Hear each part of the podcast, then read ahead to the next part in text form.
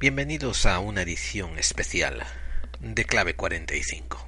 No se sorprendan, no se distraigan, no se conmuevan por todo lo que van a oír. Y como todo lo que viene a continuación va a romper los patrones de todo lo que han oído antes. Por favor, manténganse sintonizados. Esto es Clave 45, el especial fin de la primera temporada.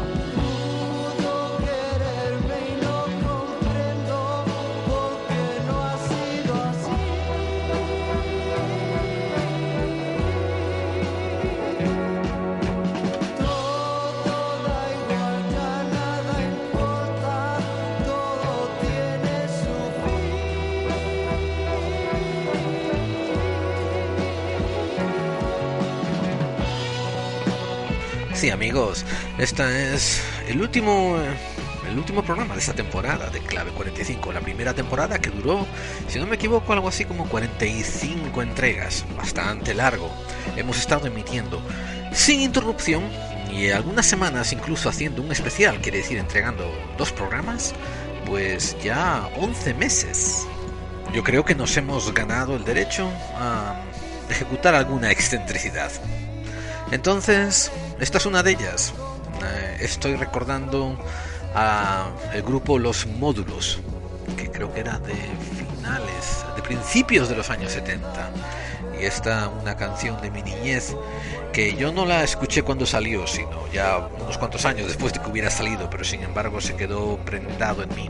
Era uno de esos casos en que yo tenía un tocadiscos, literalmente un toca vinilos, para los más jóvenes que no tengan idea de lo que estoy hablando. Y uno de los dos discos que había en mi colección era este. El otro, si no me acuerdo mal, era uno de Boston. More Than a Feeling creo que era. Oh, y el tercero era uno de Bob Dylan. Hmm. O sea que no estaba tan mal mi repertorio para tener tres discos.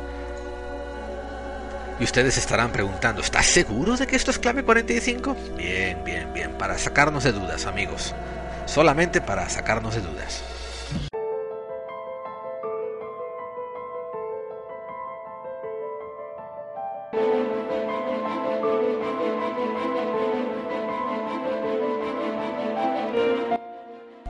Bienvenidos a Clave 45, donde las conspiraciones existen.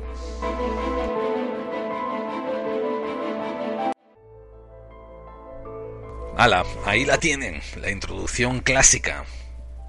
Pero solo fue para confirmarles de que esto es el programa que conocen de siempre. Y no, que nadie me ha robado las partituras, ni las canciones, ni los MP3, y que tuve que recurrir a otros. Como digo desde el principio, quería darle un cambio de tonalidad. Eso no quiere decir que las canciones le vayan a gustar a todos ustedes. Por tanto, eh, no voy a ponérselas en su integridad. Voy a poner probablemente el comienzo, probablemente hasta la mitad. Y quizás haga excepción con alguna que me encanta, que es muy apegada a mí. Quizás. Y cuando sea así les aviso para si quieren buscar eh, la ruedita para pasársela, ¿no? En caso de que no les guste. Pero sí, este programa va a tener bastante contorno musical. ¿Por qué? Porque como habrán, se habrán dado cuenta, en los podcasts normales suelo evitar música comercial. Y lo hago por la mera razón, bueno, por dos razones. Una, porque no le cobro comisiones a ningún cantante por poner su música en mi programa y, de, darle un poco de difusión. Y por tanto no quiero que venga nadie acusándome de copyrights tampoco por el otro lado de la moneda. Y ya sé que últimamente los podcasteros tenemos la suerte de poder usar muchas músicas que están bajo protecciones de, de eso de copyrights que no nos están persiguiendo la justicia, pero yo sé que las modas, las, la jurisprudencia, el enforzamiento de la ley cambia con el, con el caer de un sombrero al piso. Así que no me metí en esa camisa once varas y lo que hice desde el principio fue buscar música que acompañara al programa, pero que fuese libre de derechos de autor. Y este como va a ser un único programa del cierre de temporada, pues voy a meter algunas musiquillas de eso, que no se, adhieren a esta regla, pero repito, probablemente no las voy a poner enteras. Pero por si acaso hace falta decirlo, esto sigue siendo, siempre ha sido, siempre será un programa eh, libre de monetización, libre de remuneración y sin ánimo de lucro. El único objetivo siempre ha sido divulgar y el único objetivo ha sido siempre difundir y conversar, abrir una, un diálogo con gente interesada en el mundo del misterio y la conspiración.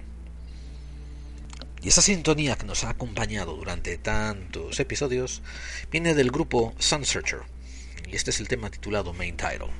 Si alguien lo quiere usar, están en el Royalty Free Group mm, de colecciones de música. Bien, hemos hecho muchas cosas juntos amigos. Vamos a brevemente recordarles la historia de este programa. Ya hablo brevemente en cosa de unos poquitos minutos, pero vamos a ver, déjame poner algo que tenía ganas de escuchar.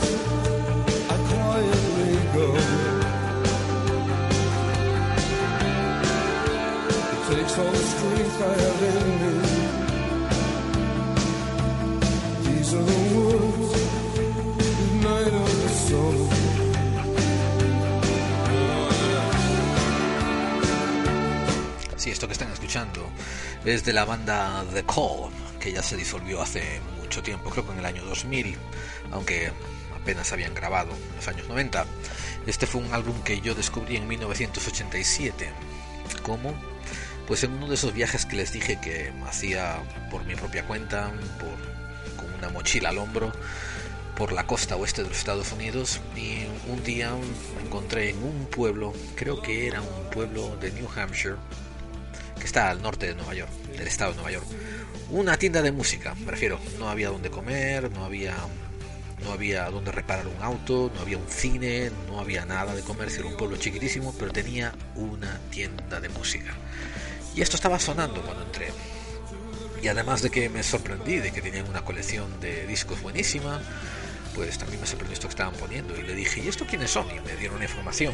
Y al poco cuando junté algo de dinero, pues me compré el álbum y me encantó. De hecho vamos a poner alguna que otra canción más de ellos. Si ustedes no entienden inglés, las, letras de la más parte de las canciones que voy a ponerles aquí, de la música que van a escuchar, suele ser algo bastante interesante que me, me habla de una manera singular. Aquí, por ejemplo, dice, puedo ver día durante la noche cuando hacia los bosques me adentro silenciosamente. Y requiere toda la fuerza que llevo dentro adentrarme a estos bosques que son la oscuridad del alma. Vamos, es una metáfora para la gente que decide adentrarse seriamente en los caminos del misterio.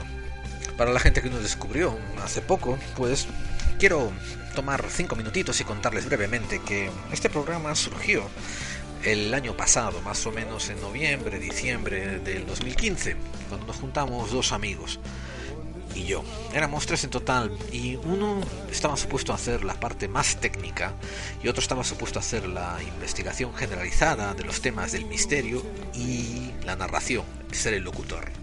Yo estaba supuesto a darle un descansito a este locutor trayendo un pequeño segmento sobre temas de conspiración. La cosa llevó como dos fines de semana, ¿no? Hablar de temas y juntarnos y estaba bastante descombobulado, quiero decir, de que eh, nos cambiaban los temas de un día a otro, el locutor decía, bueno, no, mejor no empezamos con esto, empezamos con lo otro, y empezaba a grabar sobre el tema número 3 o el tema número 4. En fin, em, yo estaba supuesto a hacer un pequeño segmento de 15 minutos sobre conspiraciones.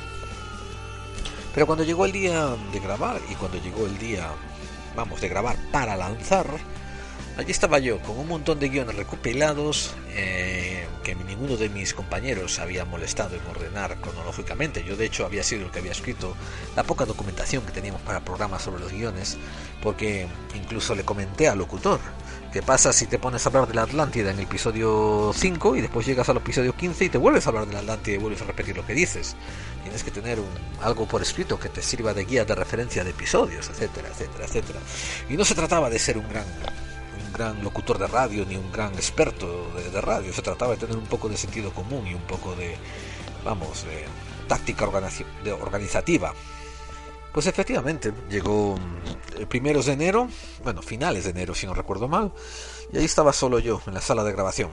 Así que agarré el guion, me puse a leer con el técnico de sonido, que le invité a que hiciera mi parte, y él se negó porque era muy tímido y no quería aparecer en la radio. Y ahí apareció el primer episodio, de Clave 45. Clave 45, que se llamó así, porque estaba supuesto a durar 45 minutos. O sea, mi este amigo nuestro estaba supuesto a dar unas noticias durante 5 o 10 minutos, después hacer un monográfico sobre un tema en particular durante casi 30 y después dejarme a mí 10 minutos más o menos para, para hablar sobre conspiraciones y después hacer el cierre todos juntos. Bueno, ya han visto cómo ha ido la cosa. Al principio de los programas, si se buscan el episodio número 2, 3 y 4 y 5, van a ver que, que efectivamente intentamos hacer un segmento de noticias, pero recuerden que esto lo estuve haciendo solamente media hora, una hora, a veces dos horas, ¿no? Al volver del trabajo y cuando las cosas estaban calmadas en casa. Entonces mm, llegó un punto en que tuve que dejar el segmento de noticias de lado. Incluso llegó un punto en que al poco también me falló el, coordinador técnico, el que hacía la grabación y que hacía la mezcla y el que hacía la edición. Creo que se dio cuenta de la cantidad de trabajo que era, sobre todo cuando trabajabas con gente tan amateur como nosotros. Y más o menos en el episodio 4 tuve que empezar a hacerlo yo todo solito.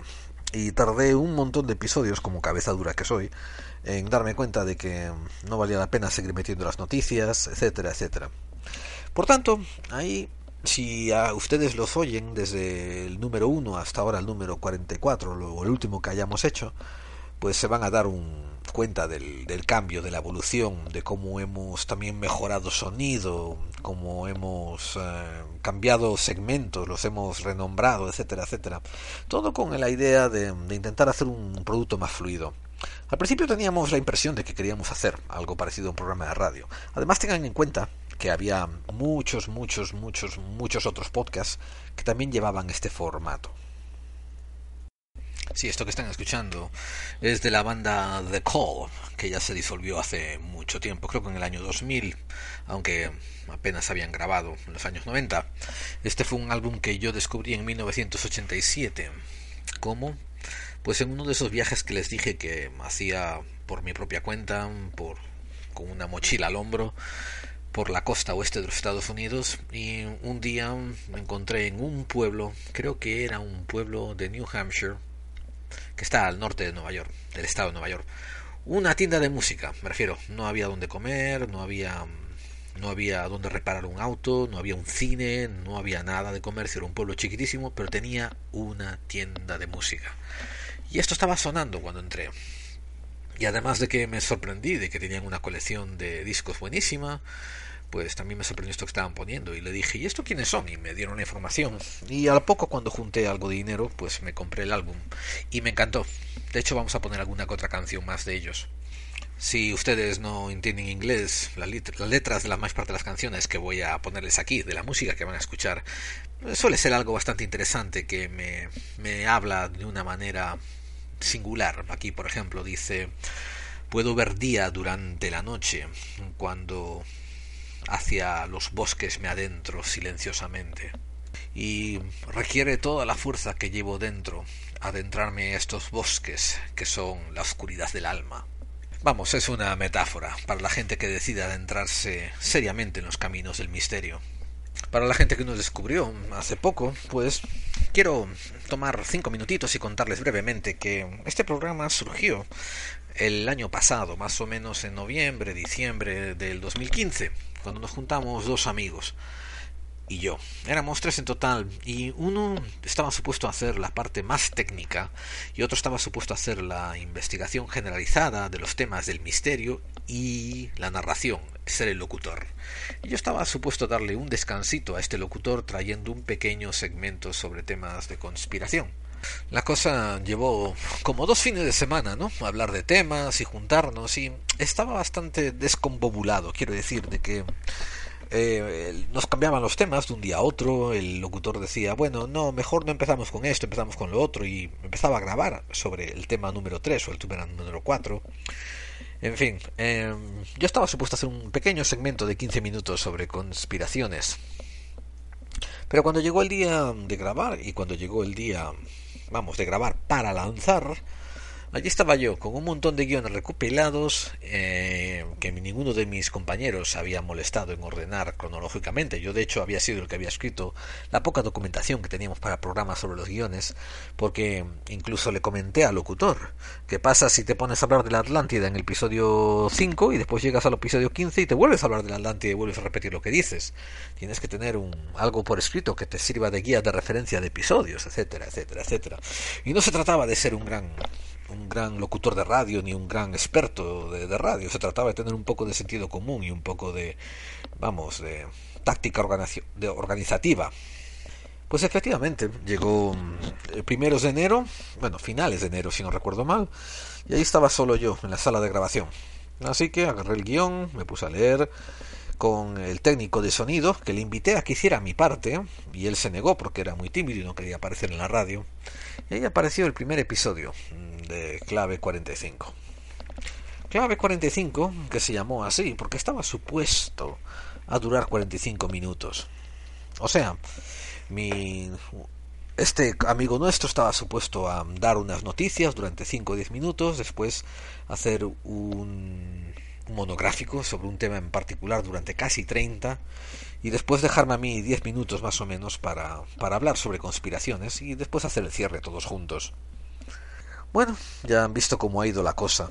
Al principio de los programas, si se buscan el episodio número 2, 3 y 4 y 5, van a ver que, que efectivamente intentamos hacer un segmento de noticias, pero recuerden que esto lo estuve haciendo solamente media hora, una hora, a veces dos horas, ¿no? Al volver del trabajo y cuando las cosas estaban calmadas en casa. Entonces mm, llegó un punto en que tuve que dejar el segmento de noticias de lado. Incluso llegó un punto en que al poco también me falló el, coordinador técnico, el que hacía la grabación y el que hacía la mezcla y el que hacía la edición. Creo que se dio cuenta de la cantidad de trabajo que era, sobre todo cuando trabajabas con gente tan amateur como nosotros. Y más o menos en el episodio 4 tuve que empezar a hacerlo yo todo solito.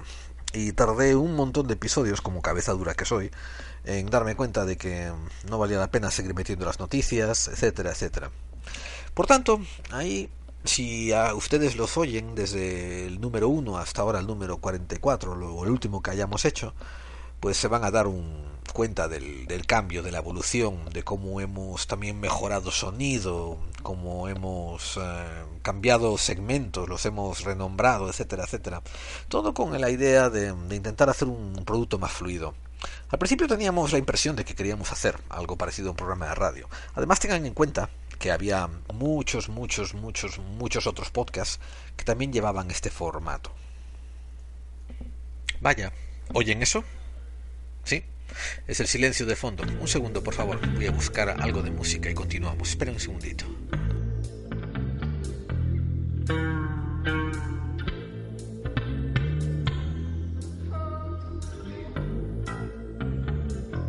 When I was quite young, I had learned to.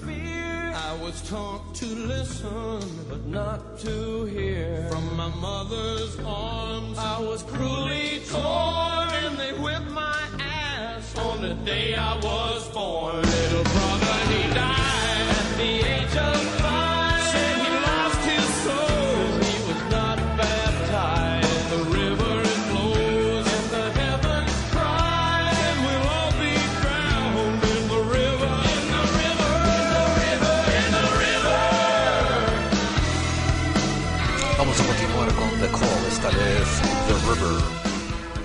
Qué letras tan buenas. Cuando era bien joven me enseñaron a temer. Me enseñaron que debía de escuchar, pero no me enseñaron a oír. De los brazos de mi madre fui cruelmente arrancado y me golpearon en el culo. Eso ocurrió en el día en que nací. Cuando mi pequeño hermano murió a la edad de, a la edad de cinco, dijeron que perdió su alma, pues no había sido bautizado. Y aún así el río sigue fluyendo y los cielos siguen llorando y eventualmente estaremos todos ahogados en el río, en el río, en el río. Parte de una canción que te habla de cómo nos enseñan a temer y cómo nos enseñan a vivir en esta sociedad esclavizados. Esclavizados desde el día en que nacemos y a no levantar cabeza. Bueno, como iba comentando, pues ahí estábamos en los primeros episodios intentando seguir un formato que era el estándar para programas de radio, sin darnos cuenta de que no éramos nada estándar. Así que así fue como evolucionamos eventualmente. Fuimos dejando algunas cositas de lado, añadiendo otras. Una cosa de este programa fue mm, el, sentido del humor sarcástico, irónico, bien seco, que me salía por el mero hecho de estar grabando solo mm, tan, tan frecuentemente. Muchísima gente hizo muchísimos comentarios acerca de cómo mi tono de voz, cómo mi manera de expresarme les sonaba muy altanera, muy engreída, muy arrogante. Bueno, además de que siempre he dicho que les den por el culo, pues eh, también he comentado que es fácil sonar así cuando lo único que tienes que comparar otros programas es a la gente que te sigue besando tu tus glúteos para conseguir audiencias, gente que te quiere encaramelar para que les dediques su tiempo a escucharte. Clave 45 no tenía grandes eh, sueños de audiencia, no me malinterpreten, siempre quisimos crecer, eh, pero yo cuando me quedé solo con el programa le di un giro a lo que era el crecimiento y nos decidimos enfocar en que queríamos llegar a la gente que estaba preparada para escucharnos, la gente que necesitaba oír algo así y lo mantenemos. Eso, ha sido, se ha convertido casi en nuestro grito de guerra. La gente que piensa que hablamos de una manera pues que no es políticamente correcta, la gente que piensa que decimos cosas que no son bien sonantes, nos importa una mierda pinchada en un palo al sol que se reseca. Verán, el problema no es nuestro, el problema son, es de ustedes los que piensen así de nuestro programa. Lo digo muy en serio. La mayor parte de los temas que hablamos aquí en Clave 45 han sido requete estudiados, requete rebuscados, han sido cotejados, comparados. Hay bastante poco lugar a error en la información que divulgamos. ¿Por qué? Porque nos molestamos en hablar de cosas de las que sabemos. Y también viene a colación el hecho de que cuando fuimos creciendo, muchísima, muchísima gente nos pedía que hablásemos de ciertos temas y nosotros les dijimos lo consideraremos y lo intentábamos considerar. Pero el otro asunto está en que no somos investigadores, somos divulgadores y apenas teníamos tiempo suficiente como para grabar un programa hablando de las cosas que ya sabíamos que queríamos compartir con el público como ahora para tener que intentar buscar eh, sobre información que no teníamos, que no conocíamos. Ojo, eso eventualmente lo haremos, quiero decir, todos los temas que mucha gente nos han ofrecido no somos como por ejemplo otros programas famosos como yo que sé cuarto milenio cuando dicen los mantendremos informados seguiremos la pista de esto y después no pasarán años y nunca más volverán a oír hablar de ello lo dicen por quedar bien con la audiencia nosotros decimos sí algún día nos podremos al día de esto ¿por qué? porque en los años que llevamos de experiencia personal indagando sobre misterio y conspiración, pues hemos tocado un montón de palos diferentes. Eventualmente también llegaremos a esos que nos propone la gente pero es, bastante improbable que lo hagamos en, en la medida de tiempo que le gustaría a esta gente de la audiencia que lo propone.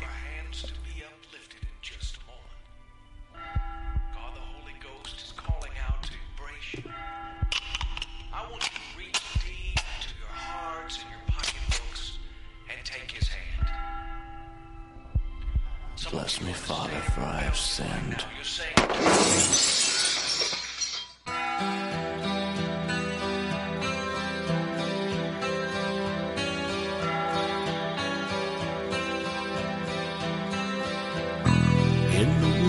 Chair beside my window.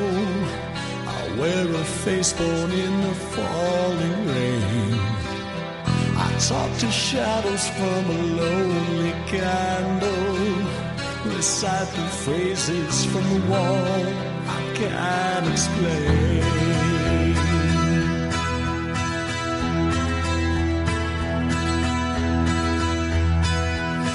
This holy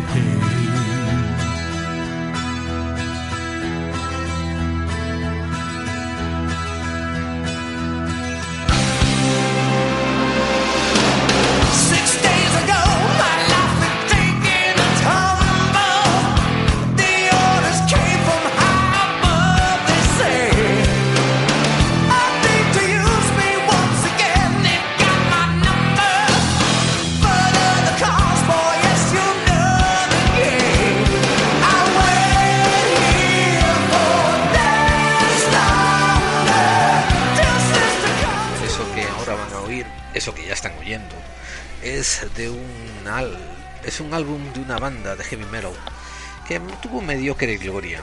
Se llama Queen's Reich. En 1968 sacaron un disco muy interesante llamado Operación Crimen Mental en inglés. De hecho se llamaba Operation Mindcrime.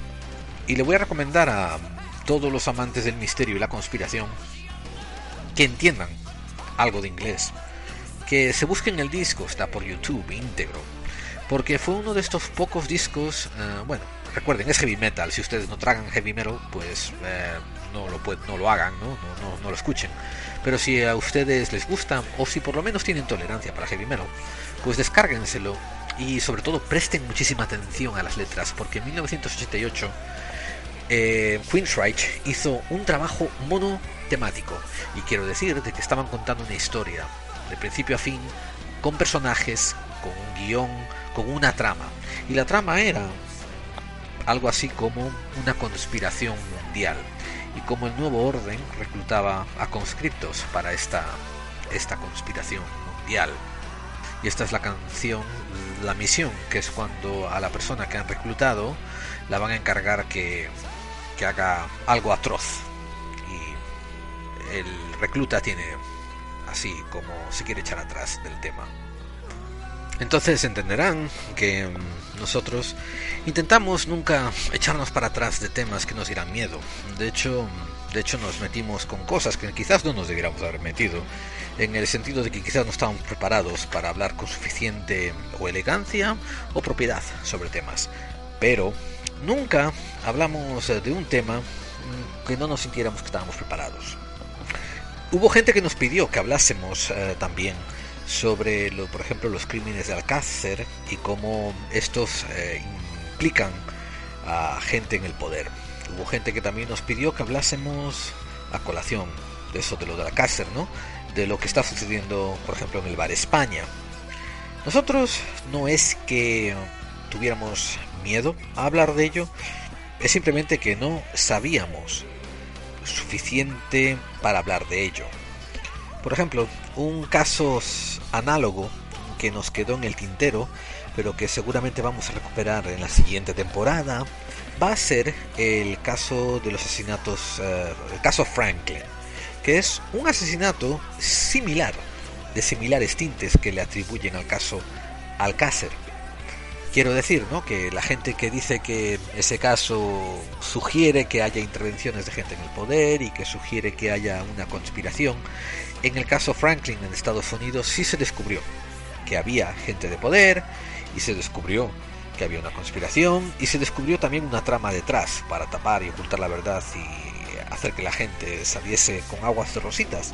Bien, en la próxima temporada, en la temporada 2, prometemos traer este caso al frente y traer bastantes pelos, detalles y señales sobre, sobre todo lo que ocurrió en, en ese caso Franklin. Si nos dimos cuenta también que había un pequeño valle, que había un pequeño vacío entre los temas que los grandes investigadores barra divulgadores del misterio en España pues traían a, a divulgar. Les voy a decir un pequeño análisis histórico, ¿no? Si en los años 80 y en los años 90 la mayor parte de la divulgación se enfocaba en casos que ocurrían en el extranjero, salvo muy honradas excepciones, lo bello fue que a partir del año 2000, incluso a mediados de los 90, pero a partir del 2000, los divulgadores más famosos que han ganado han ganado preeminencia, pues han puesto a España como un avangar, como un bastión delante de los temas del misterio tratando temas ocurridos en España. Eso está genial. Pero también clarifico, ¿no? De que como yo pasé la mayor parte de mi juventud y adultez en Estados Unidos, bueno, la juventud puedo decir a caballo de los dos países, pero la adultez, pues aquí en Estados Unidos, pues fui mucho más prolijo y mucho más expuesto a temas que ocurrieron por este lado del continente, a este lado del, del, del Atlántico. Por tanto, también fui más inclinado a traer casos que a lo mejor no sean tan famosos para los oyentes de España y los oyentes eh, latinos en general. Porque siempre fuimos muy conscientes de que esperábamos tener bastante, bastante repercusión con audiencias de, de otros países que no fueran España. Las estadísticas de Evox no han mentido. Me refiero, España todavía produce como el 90% de las estadísticas. Pero constantemente vemos gente de México, Así que abrazos a nuestros hermanos mexicanos. Y una cosa también, amigos, cuando decimos hermanos, pues decimos hermanos y hermanas. Cuando decimos amigos, decimos amigos y amigas. Porque una cosa que es fascinante es no solamente la cantidad de gentes de otros países que nos escucharon, sino también la cantidad eh, de mujeres que han atrevido a dar un paso adelante y no solo escuchar, que uno supone que las mujeres también nos escuchan, ¿no? Pero hablar, ser verbales, ser vocales, eh, no tener tanta vergüenza y darle paso adelante y decir, hola, aquí una fémina os escucha y os da muchos saludos y muchas gracias. Y vamos, suena muy recompensante ver cómo los tiempos van cambiando y ese cambio se refleja también en las actitudes de la gente. Así que siempre te deja esta, este sabor en la boca diciendo, ¿ves? Hay esperanza con el ser humano pero cuando menos mm, no se podrán quejar en cuanto a la cobertura de tópicos. Intentamos mantener un balance relativamente equilibrado entre misterio y conspiración. Supongo que el programa tuvo suerte de que yo inicialmente sí estaba interesado en el misterio, quiero decir desde mi infancia. Por tanto, eh, siempre estuve bien expuesto a las cosas un poco más forteanas, aunque ahora, en mi vejez, estoy un poco ya más inclinado hacia la conspiración, hacia aspectos sociales, hacia mejora del mundo, del público, de la gente, dejarle un mundo mejor a la gente que viene detrás, a nuestros hijos, a nuestros nietos, a nuestros descendientes. Y esto me trae a hablarles sobre el tema de la visión unificada de la conspiración y el misterio, que no es una teoría, no es algo que ustedes pueden exportar, no es algo que ustedes pueden vamos, no se pueden apropiar de ello mucho, porque es algo bastante específico a clave 45. Quiero decir, nosotros nos enfocamos en el hecho de que conocemos unos puntos que tienen que ver con el misterio, que a la vez se entrecruzan con unos puntos que tienen que ver con la conspiración, y eso nos hace una, dar, tener una visión más totalitaria de cómo, de cómo se está llevando este mundo.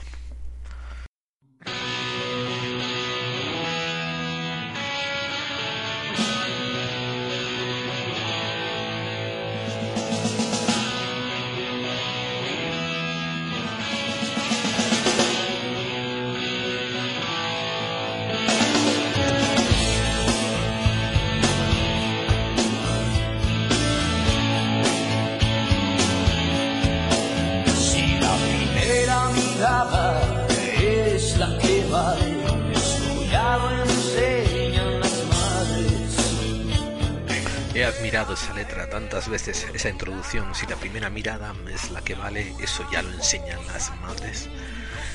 En fin, ahí tienen a los héroes de silencio cuando estaban en lo alto de su gloria y la canción Bendecida. Una letra de canción que tiene mucho, mucho esoterismo y mucho misticismo detrás. A ver, que nos acompañe mientras hacemos esta pequeña este pequeño repaso a la idea de la visión totalitaria de la conspiración y el misterio, todo en clave de clave 45.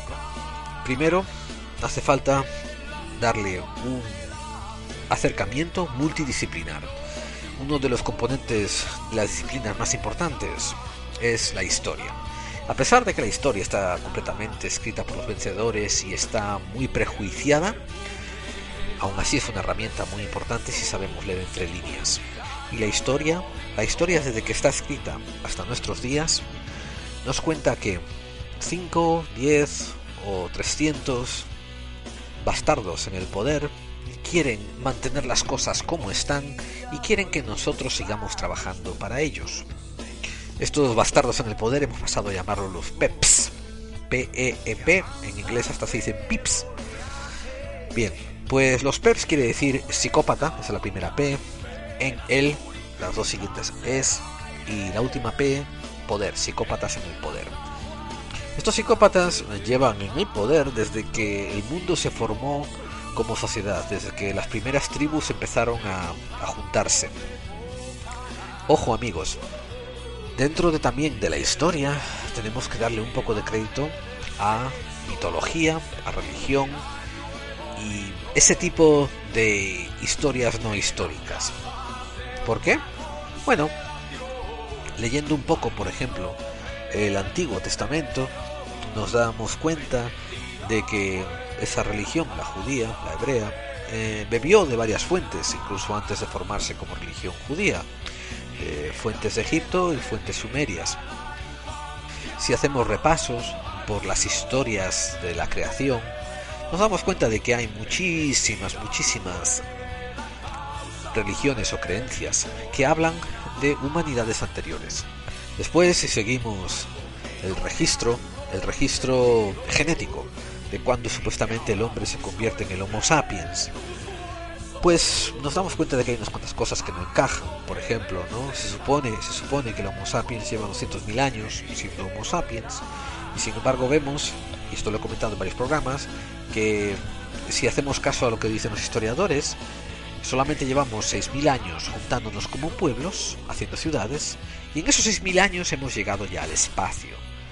Por tanto, si le sumas esa regla de 3 al hecho de que llevamos 200.000 años como Homo sapiens, como esta entidad genética con esta capacidad cerebral, pues nos ha dado tiempo, por lo menos unas 50 veces, a llegar a este punto, destruirnos y volver a empezar.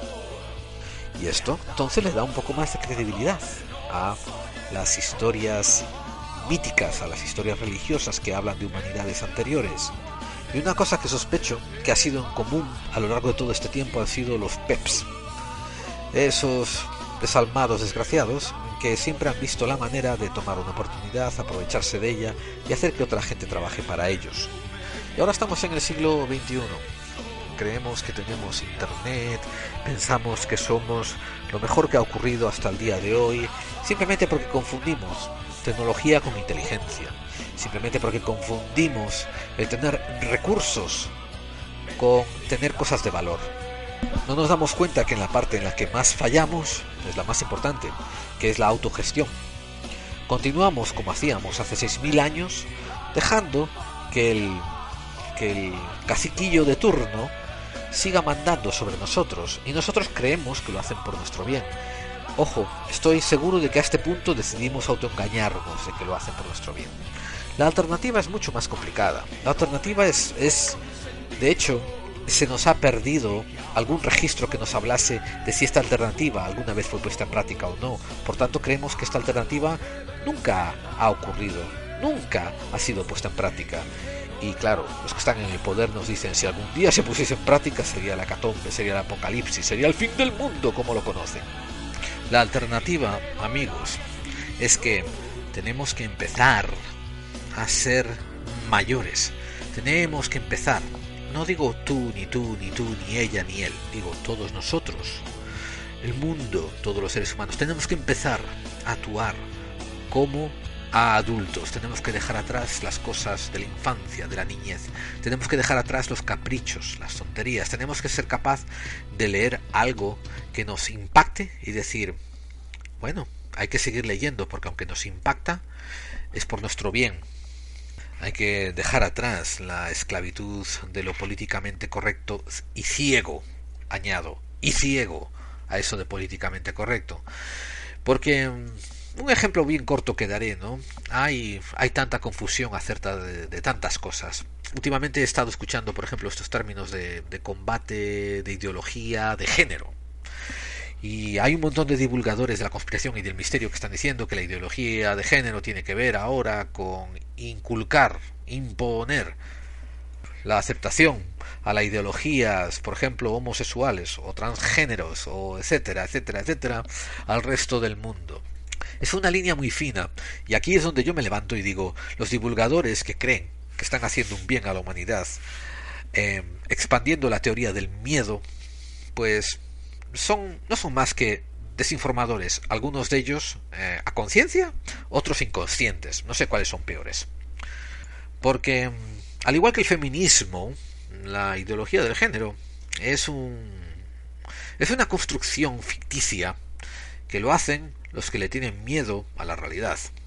La realidad es que tanto mujeres dentro de Occidente y Oriente, tanto y a la repito, tanto mujeres como eh, gente de identidad sexual indefinida han sido los cabeza de turcos, han sido siempre los oprimidos, han sido siempre los que han estado perseguidos por siglos y siglos y siglos y siglos y siglos.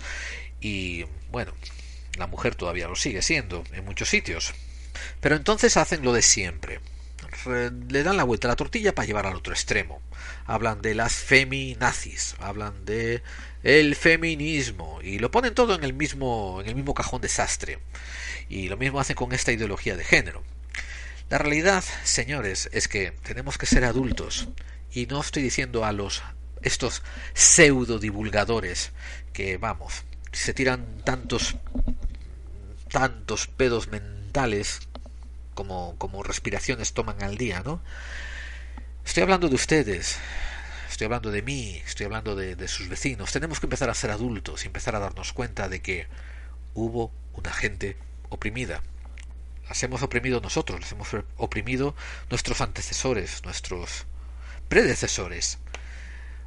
Y ahora toca pasar esa etapa de ajustamiento y después toca entrar en esa etapa de igualdad y dejarnos de tonterías.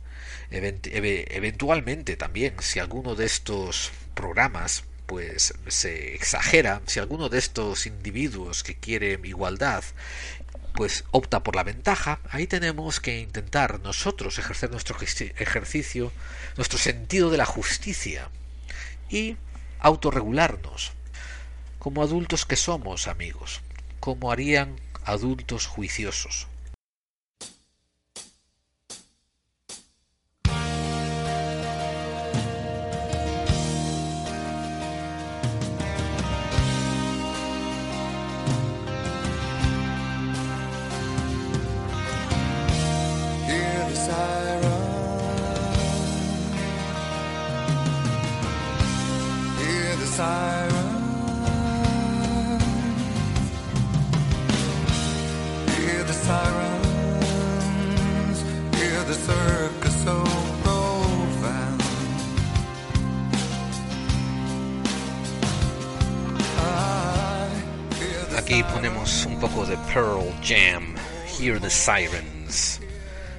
Pero recordamos, como estaba diciendo, tenemos que empezar a ser nosotros los que rijamos nuestros propios destinos.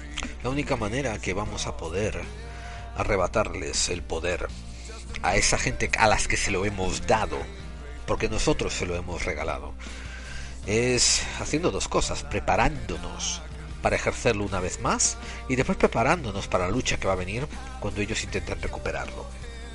Y la lucha que vendría, pues va a ser como para muestra un botón, va a ser como la que hemos visto ya antes. recuerden Operación Gladio, recuerden organizaciones secretas, recuerden servicios de espionaje en la sombra, etcétera, etcétera. De hecho, mucha gente lo sabrán ustedes, pero lo primero que tenemos que hacer es eh, contar nuestras fichas e intentar priorizar aquello que vamos a arreglar y después hacerlo sistemáticamente. Y ojo amigos, esto no quiere decir que en cuestión de un mes el asunto esté arreglado. Esto estamos hablando de una, una lucha que va a llevar años y años y años. E incluso uno de los componentes más peligrosos va a ser la lucha interna propia. Gente bien intencionada que no se van a entender bien con la dialéctica, que se van a decidir tomar unos pequeños puntos de separación con por los que distanciarse y así hacerse vulnerables a los PEPs que van a continuar insertando pullas, insertando diferencias entre nosotros para así destruirnos, dividir y conquistar, como lo han estado haciendo durante tanto tiempo.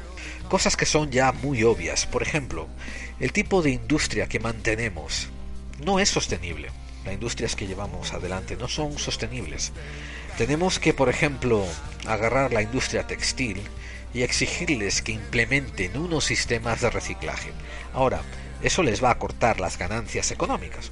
Pero es que eso no debiera de ser nuestro problema como sociedad, eso debiera ser el problema de los que no van a recibir las ganancias.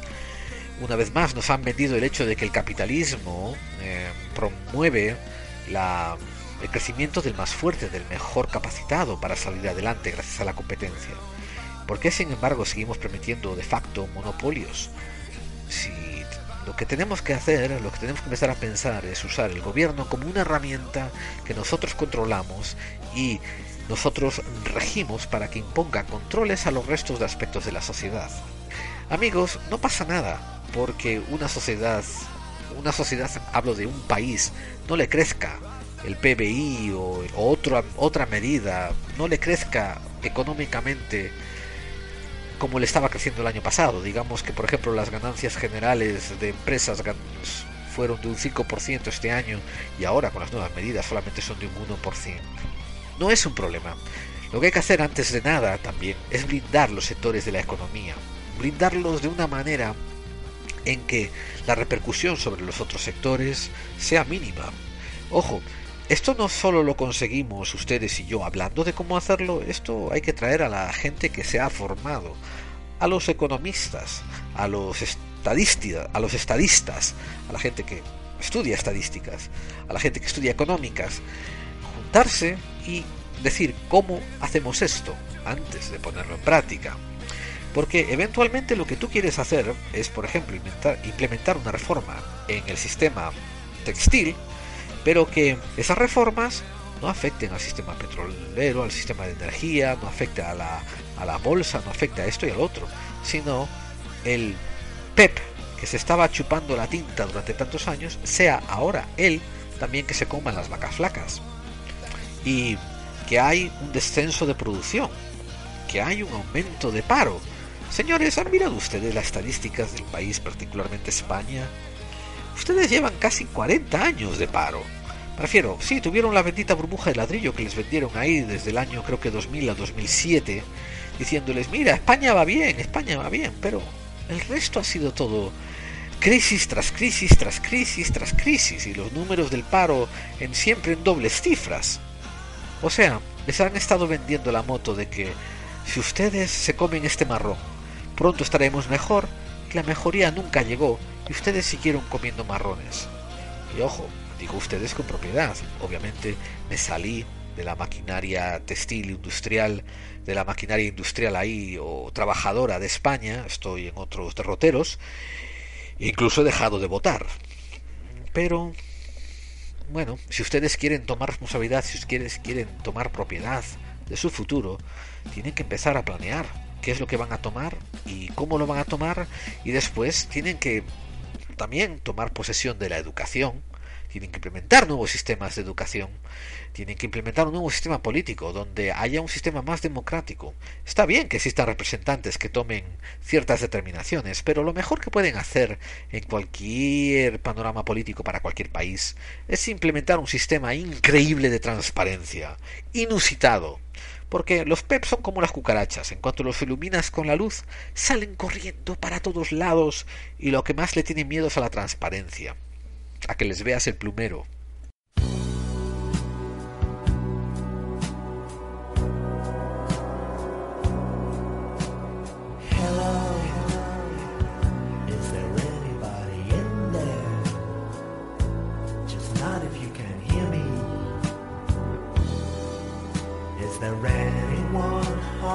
Por tanto, me parece apropiado poner un poco de Pink Floyd, Comfortably Numb, ese número de ese disco tan emblemático, The Wall, donde el cantante dice que está disfrutando de estar apropiadamente entumecido, anestesiado, aturdecido, como ustedes, amigos, como yo, como el de allá, como todos, es una manera reflexiva de indicar esta sociedad en general.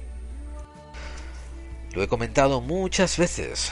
Si ustedes quieren tomar control otra vez de su vida, hay que luchar contra aquellos grandes bastardos que se apoderaron del granero cuando formaron ciudades y a su derecha pusieron a un sacerdote y a su izquierda pusieron un general. Bien, Llevamos miles y miles de años luchando sus guerras y siendo nosotros la carne de cañón que sirve a esos generales. Y llevamos miles y miles de años nosotros acudiendo a sus iglesias, sus templos, sus mezquitas, sus sinagogas, a todos esos centros de piedad, a rezar por algo que ellos nos dicen que es cierto y que es rezable. Y en todos, todos los textos que ya han manipulado, todos los textos sagrados, siempre pueden leer un pequeño rescoldo de la verdad, que es que ustedes son la representación, ustedes son el, el resquicio, ustedes son lo que queda de esta gran creación que se insufló el Espíritu de Dios. Ustedes son dioses hechos a su imagen y semejanza. ¿Y saben lo que es el gran pecado? Si ustedes creen en pecado, si ustedes tienen alguna tendencia religiosa que les impone el pecado, el pecado, el verdadero, verdadero pecado, quizás aún más grande que matar, que violar, que, que, que a lo mejor que pulverizar pueblos, quizás aún más grande que todo eso, es que ustedes tengan ese pequeño conocimiento divino, ese pequeño soplo divino de la gran creación, de, de la gran universalidad dentro suya y la releguen a estos psicópatas en el poder. Que ustedes lo mancillen decidiendo no vivir al tope de sus capacidades. No digo individualmente, hablo como sociedad, como llevamos, dicen los historiadores, seis mil años viviendo. Entonces, la, la, la idea del misterio, esta idea, este concepto del todo del misterio, se define básicamente en que ya antes, ya antes de que nosotros empezáramos a tener conciencia como la humanidad que ahora nos conocemos y que nos creemos el ombligo del mundo, ya antes ha habido una historia que no ha sido escrita o que o que ha decidido ser olvidada a propósito. Seguramente se nos haya negado conciencia de esa historia anterior, porque seguramente en esa historia anterior tuvimos una gran lucha con los otros PEPs anteriores y todo acabó como el Rosario de la Aurora, todo acabó en una gran desgracia, quizás una gran guerra atómica, quizás los PEPs no quisieron delegar el poder y decidieron volarlo todo mientras que ellos ya se habían preparado un sistema de continuidad para que cuando la siguiente humanidad comenzase a formar ciudades, ellos pudieran volver a retomar su pueblo y a retomar a sus esclavos desperdigados. A lo mejor, como dicen los indios Hopis, hemos estado haciendo esto durante ya cinco humanidades, permitiendo sernos esclavos de ellos y eventualmente rebelándonos y luchando contra ellos, pero como idiotas, como esclavos, literalmente como esclavos, no como idiotas. Idiotas es un término muy peyorativo. Si nunca hemos sido responsables por nuestra propia libertad, y no solamente eso, amigos, sino como nos dijo Platón al hacer su alegoría de la caverna, cuando alguien sale fuera y quiere volver a rescatarnos, nosotros vamos y lo matamos porque queremos seguir en esta esclavitud cómoda, siendo este comfortably numb, como dice Pink Floyd, pues entonces estamos viviendo la vida que nos merecemos, estamos teniendo la Matrix que nos merecemos. Y ojo amigos, ojo, ojo, al esclavo también le puedes dejar la puerta abierta. Y el esclavo seguramente mira para afuera y dice, hoy no, ahí afuera estoy mucho peor, prefiero el látigo porque viene con la comida. Prefiero la violación de mis hijos y de mi mujer porque viene con la seguridad de tener el techo de esta chabola.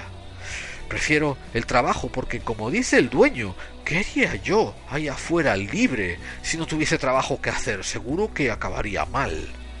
Esta es la gran bazofia que nos han endilgado.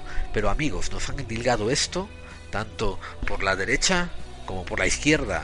Incluso han tomado cosas como el anarquismo o, no sé, el socialismo, el comunismo, han tomado cosas como el fascismo y las han endilgado dentro de esta dualidad, dentro de esta simbiosis de o trabajas con nosotros o afuera estarás perdido. Y no hay mejor esclavo que el que no quiere la libertad porque cree que le va a costar mucho trabajo. Y así después nos vinieron eh, los otros temas mistéricos, amigos. Están encontrando escritos de humanidades anteriores, están encontrando referencias a otras vidas que ya hemos olvidado. Incluso hay gente que entra en trances y están teniendo ciertas visiones que son inexplicables, pero que tienen que ver con cosas que quizás sean parte de nuestro pasado ofuscado, obturado a propósito. Y lo más triste, lo repito, lo más triste es que ustedes agarran y ven, ven estelas de condensación en el cielo o ven químicos que son de agentes que cambian la geoingeniería. Y, y, ustedes creen que todo, todo este misterio, toda esta conspiración empieza aquí.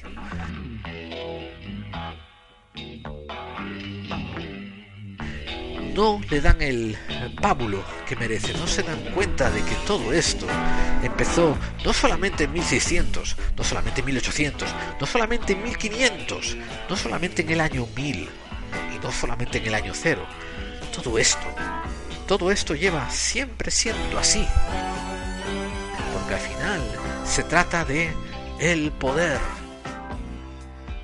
Y ojo amigos, ojo amigos, la parte más inteligente. La parte más sabia es que los que han estado siempre en el poder han escrito los libros de historia poniendo como a representantes del poder a unos a unas marionetas y ellos se han quedado fuera de esos libros porque amigos cuando miran a la Roma imperial estos emperadores necesitaban a alguien que los financiara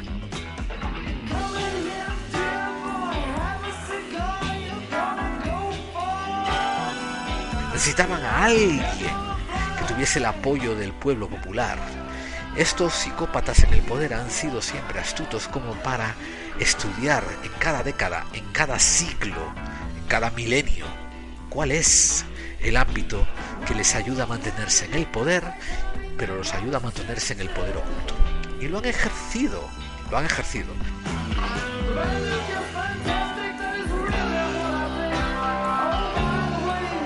Quiere decir de que yo, que yo crea que hay una familia llamada los Piticlines y que han estado desde el año 5000 antes de Cristo en Sumeria y que después se le han pasado este conocimiento a sus hijos y a sus primos y a sus hijos y así siempre se lo han dejado junto y dentro de ellos y que ahora no se llaman Piticlines sino que se llaman Rothschild, por ejemplo. Yo no lo creo así.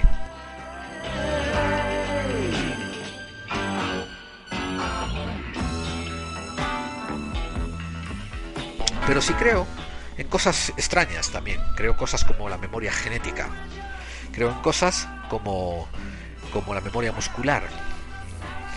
He dicho que hay muchas cosas que estamos empezando a averiguar y que nos dan pábulo, nos dan, nos dan pie a cosas misteriosas anteriores a, vamos, que hasta hace tiempo eran sospechas de conspiración y ahora tienen mucho sentido.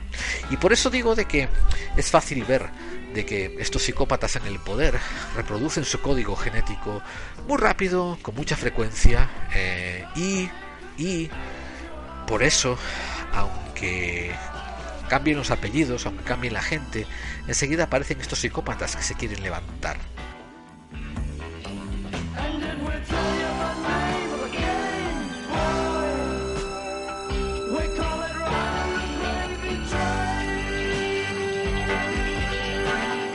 Porque de cada 10.000 personas, de cada 100.000, pues uno de ellos, dentro de sí, subconscientemente, recuerda.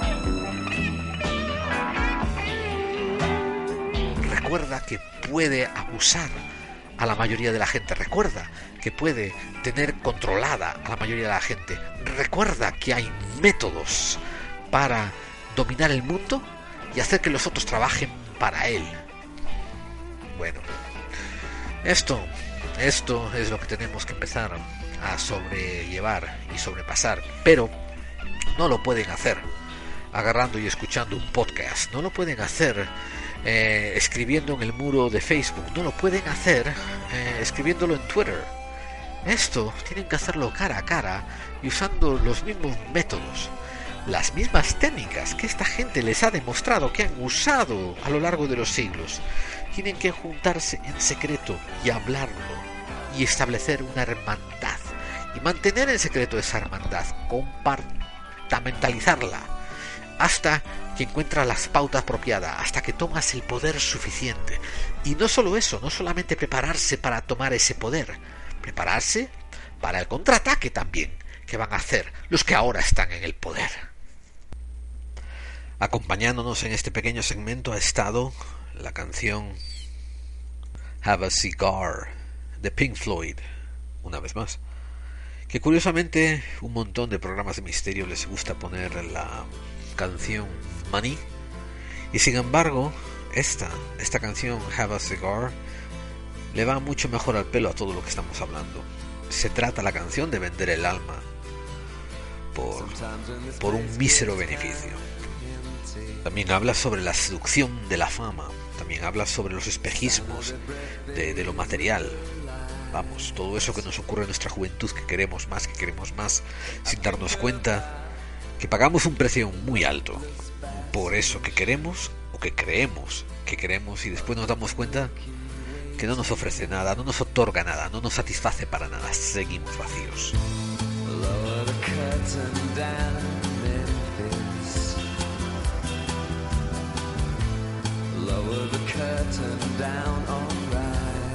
Tenemos que empezar a hablar también de ilusiones, tenemos que empezar a hablar de las cosas que nos mantienen en pie, de las cosas que nos unen. Voy a aprovechar este segmento y ahora que nos ha empezado a acompañar el grupo The Church con The Milky Way, una canción que no me recuerdo si fue del final de los 80 o principio de los 90, pero que va muy al tema de asuntos esotéricos, del misterio, etcétera, etcétera.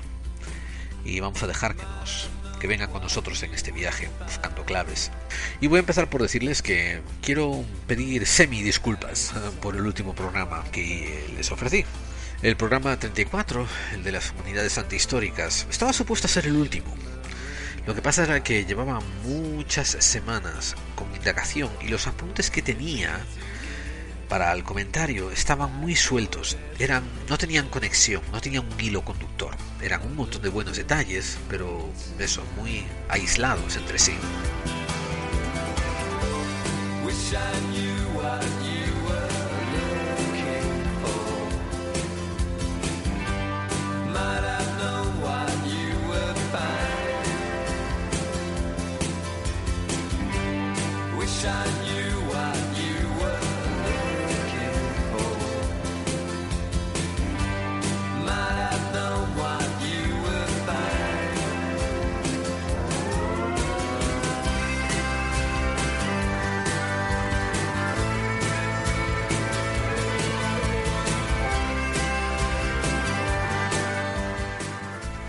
Pero por eso me he molestado en construir este, este, este especial de despedida. Que una vez más es despedida a la primera temporada. Así que vamos a hablar un poquitito, voy a hablarles un poquitito de, de lo que aconteció en esta primera temporada, las lecciones que he aprendido y las lecciones que he implementado y también lo que va a ocurrir en las siguientes.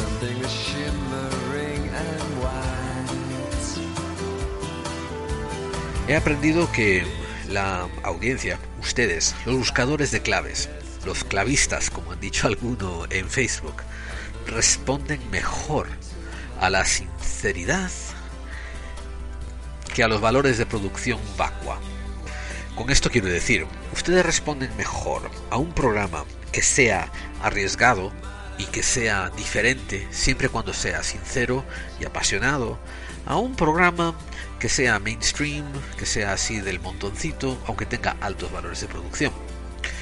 Ojo, aquí tengo que hacer una explicación diciendo que la verdad mi pobre programa nunca ha tenido altos valores de producción. Y valores de producción quiere decir, no he tenido mezcla, una mezcla de sonido, no he tenido eh, micrófonos de alta gama, no he tenido música que haya pagado, ni, ni cosas, vamos, ni cosas hechas al uso para el programa. No, todo lo he sacado así del montón de donde podía. Lo único un poco distinto ha sido lo que digo, los contenidos, el diálogo que mantenía con ustedes. Y cada vez que puse un poco de mi corazón, cada vez que fui sincero, cada vez que les abrí un poco las puertas, la inmensa mayoría de gente respondía muy, muy favorablemente.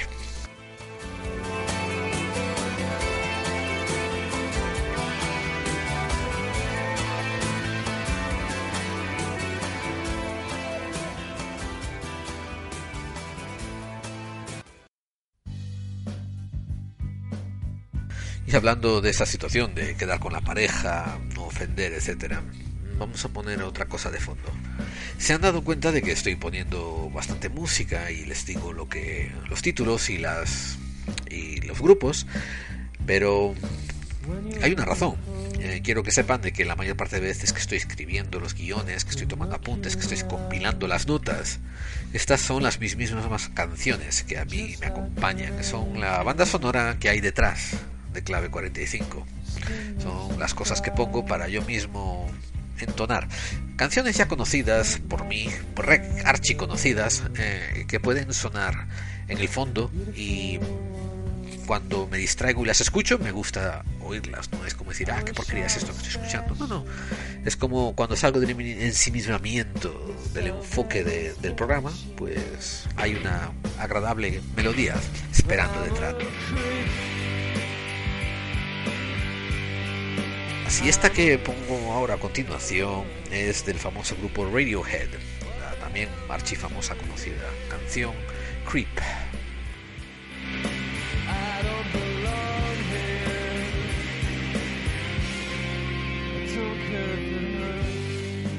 Uno de los programas que más riesgo me tomé, que más me salí de la línea, fue el programa que hicimos sobre el 11S, donde dimos una visión muy particular donde conté mi experiencia de ese día. Y para mí fue un punto de separación de la monotonía, no digo la monotonía, sino de la línea que llevaba eh, clave 45.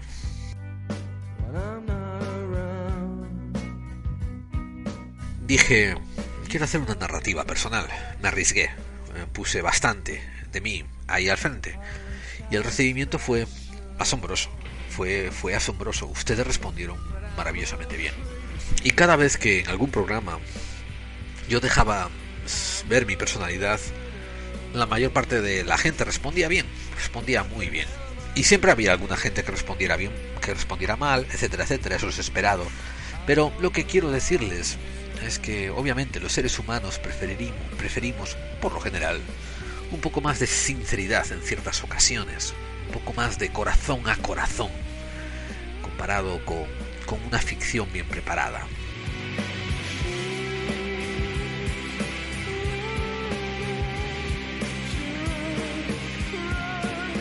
Y en eso va a consistir la siguiente temporada. Me hace falta... Vienen unas razones poco personales, quiero decir en el sentido de que se me va a acumular mucho el trabajo fuera de clave 45 y también eh, tengo unos asuntos muy personales que me van a llevar un poco de tiempo. Entonces hacer una continuación de clave 45 les iba a acabar resultando programas como el anterior que he hecho. Eh, vamos, que yo no voy a quedar satisfecho con ellos, aunque ustedes, alguno de ustedes quizás lo estén. Entonces, ergo, ahí vamos a tomarnos un poco de tiempo. Ahora, mi compromiso es que durante estos meses que, que no nos vamos a ir, yo voy a preparar el contenido de la siguiente temporada, la temporada 2. La temporada 2 va a ser también bastante más aún sincera que esta. Y no sé si va a contar con mejor eh, medios técnicos, pero lo que sí les puedo asegurar es que desde el principio les voy a dar, como siempre, información documentada, les voy a dar claves, les voy a invitar conmigo a que sigamos una búsqueda, pero esta búsqueda, aún más de lo, de lo que hemos hecho esta temporada, va a ser fuera del camino recorrido por todos los programas de misterio.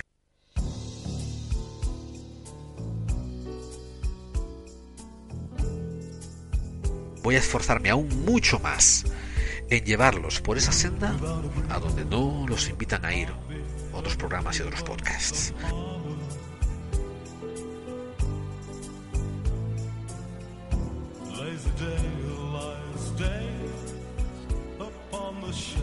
Porque eso ha sido un compromiso que he mantenido más o menos bien desde el principio de este programa. Recuerden que yo estaba supuesto a tener un segmento de 15 a 20 minutos. Por tanto, me era fácil encontrar cosas excéntricas, cosas únicas, cosas diferentes y hablar solamente por 15 minutos. Cuando me encontré que tenía que hablar 45 o una hora, ya, ya me costaba un poco más. Eh, y a veces eso caí en algunas áreas de cliché. Después tienen que entender amigos que aunque yo hubiera querido hacer un programa dedicado a los intermedios, quiero decir, a la gente del medio, a la gente del medio del misterio, la gente que no está empezando, pero la gente también que no sabe muchísimo, que no sabe, que no son expertos, esa gente que está en el medio. Eso es lo que quería yo hacer con clave 45. Me he encontrado que hay, hay inmensa cantidad de los otros dos extremos. Hay bastante gente empezando y hay también bastante gente que, bueno, que ya tiene 100 vueltas, ¿no? Por tanto, tengo que aceptar el hecho de que hay que explicar, no hay que asumir que la gente sepa. Y hay que explicar, hay que elaborar, hay que, hay que empezar desde cero y llevarlos por, por toda la explicación de, de todo el suceso. Pero les prometo, eso sí, les prometo que voy a diseñar una segunda temporada con mucha, mucha, mucha originalidad.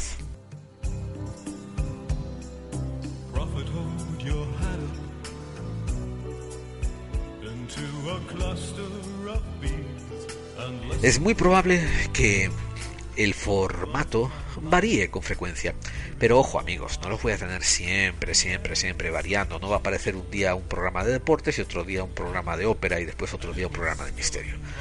Vamos a mantener unas pautas porque en la familiaridad es donde nos sentimos siempre más cómodos. Y no hablo solamente de yo, de mí, como el productor del programa, sino también de ustedes, como los oyentes. Oír, por ejemplo, la, música de introducción, la música del final, les sugiere unas pautas que ya saben por dónde van a venir un poco los tiros. Pero en el medio hay muchísimo campo, hay muchísimos minutos para uno poder jugar y experimentar y hacer cosas innovadoras. Entonces eso les advierto. Sí, voy a innovar, voy a cambiar, voy a mantenerlos así un poco de puntillas. Y esto, obviamente, por favor, no vayan a los extremos, tampoco quiere decir que cada programa va a ser una sorpresa increíble. Pero sí, vamos a hacerlo un poco diferente y voy a mantener un voy a mantenerme fiel a esa promesa de hacer un estilo diferente. También en estos meses voy a preparar, como dije, los temas.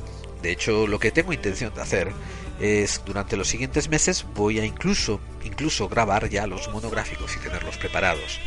Y después lo que haremos será hacer el, el apuntillado, el reborde del programa, hacer las introducciones que se ajusten a los tiempos. Por ejemplo, puedo grabar eh, un tema en particular, la inteligencia de los delfines, por ejemplo, eh, el próximo mes, pero cuando lo tenga apuntado para publicar habrán pasado seis y habrán hecho nuevos descubrimientos, los cual no implica tanto que tenga que volver a regrabar el monográfico, pero sí que tengo después que añadir lo que ha ocurrido en ese tiempo, quizás en la zona del final o quizás en la introducción. Pero al menos esto lo que les va a garantizar es que va a haber consistencia y que va a haber puntualidad, que voy a poder producir programas como les he comentado.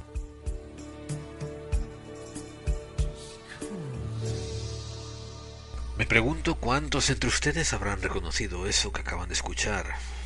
Fue el mítico grupo techno pop rock, no me acuerdo cuál sería el género, pero mítico grupo Alphaville. Y esta fue una canción muy única que salió de su repertorio llamado Summer Rain.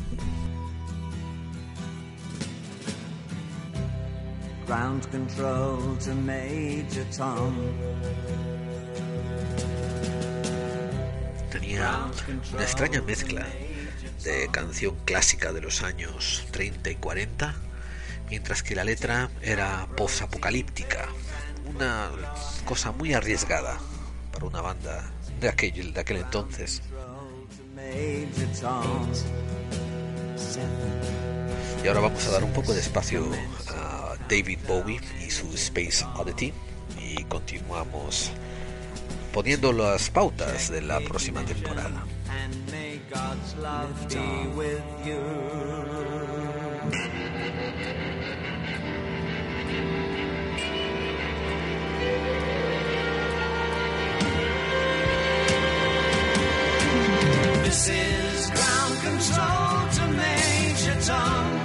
Quiero mantener esta cita con ustedes de cada semana. Hay alguna gente que prefiere hacerlo al mes, una gente prefiere hacerlo cada dos semanas. Eh, por ejemplo, nuestro amigo Mitoa del Vórtice, cuando, cuando se despidió del Vórtice, pues dijo que no sabía con qué asiduidad iba a volver. Yo voy a intentar mantenerme en este compromiso de, de un, programa, un programa por semana. Pero eh, la diferencia está en que tampoco voy a poder hacer 50 eh, programas, tampoco voy a poder pasarme las 50 semanas del año pues emitiendo un programa. Entonces seguramente haremos algo así como 30, quizás haciendo un, guiño a nuestros amigos los esoteristas, quizás hagamos 33 programas o algo así.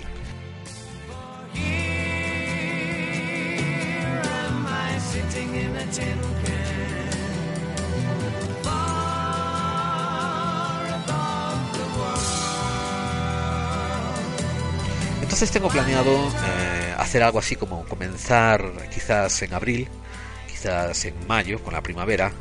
Y ya sé, ya sé que la primavera empieza por marzo, pero bueno, vamos a decir que eso, que empezamos por la primavera, por abril más o menos, y continuar hasta septiembre, hasta octubre quizás, eh, sí, hasta octubre, algo así, y hacer ahí unos cuantos, unos 30 programas por semana, y después volver a tomar otro descanso y dejar que pase noviembre y diciembre y enero y quizás volver a empezar otra vez en marzo otra vez.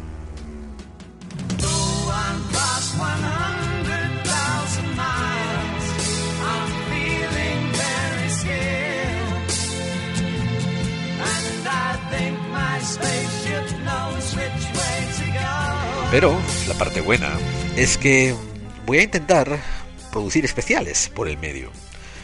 Y obviamente será dependiendo de cuánta audiencia haya.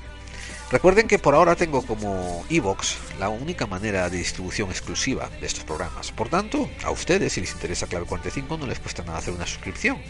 Y así serán notificados cuando salen programas nuevos. No tienen que entrar a mirar ni nada de esto y los pueden oír cuando quieran y descargar cuando quieran. Un sistema de notificación excelente. Y eso, les garantizo que de ahí por el medio voy a meter algún especial. Ahora, al final de esta temporada, hasta que empiece la siguiente, no les garantizo cuántos. Probablemente dos, probablemente tres.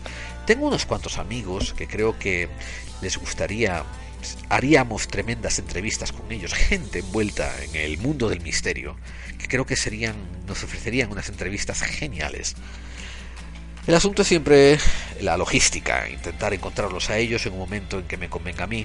Por tanto, como digo, va a haber unos cuantos especiales que espero que los mantengan volviendo a por más en clave 45.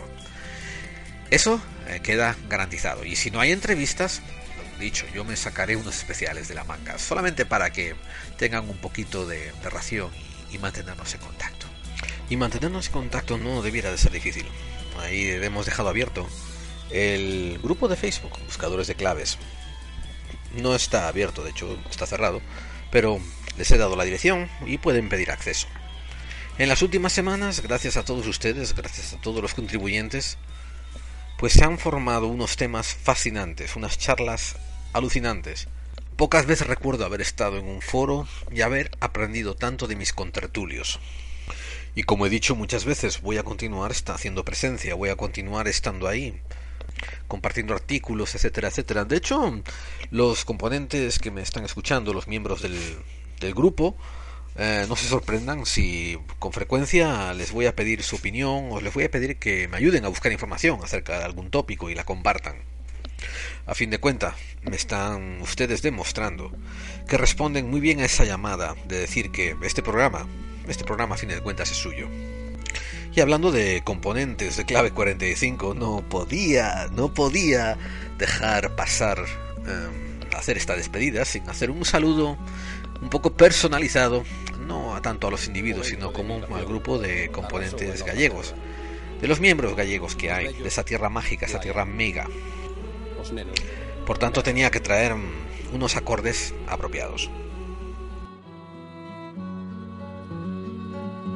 Fai anos 50 o xenin 20 e chega o mes da sega quen se durará chega o mes da sega quen se durará Quincena Suiza, doce alen do mar tres no sul da Francia quen se durará tres no sul da Francia quen se durará Dos vinte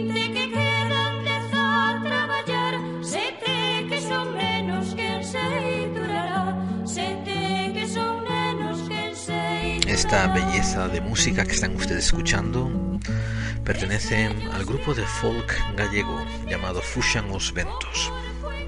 Fueron un grupo gallego que apareció creo que por los años 70 y quizás antes, es bastante antiguo.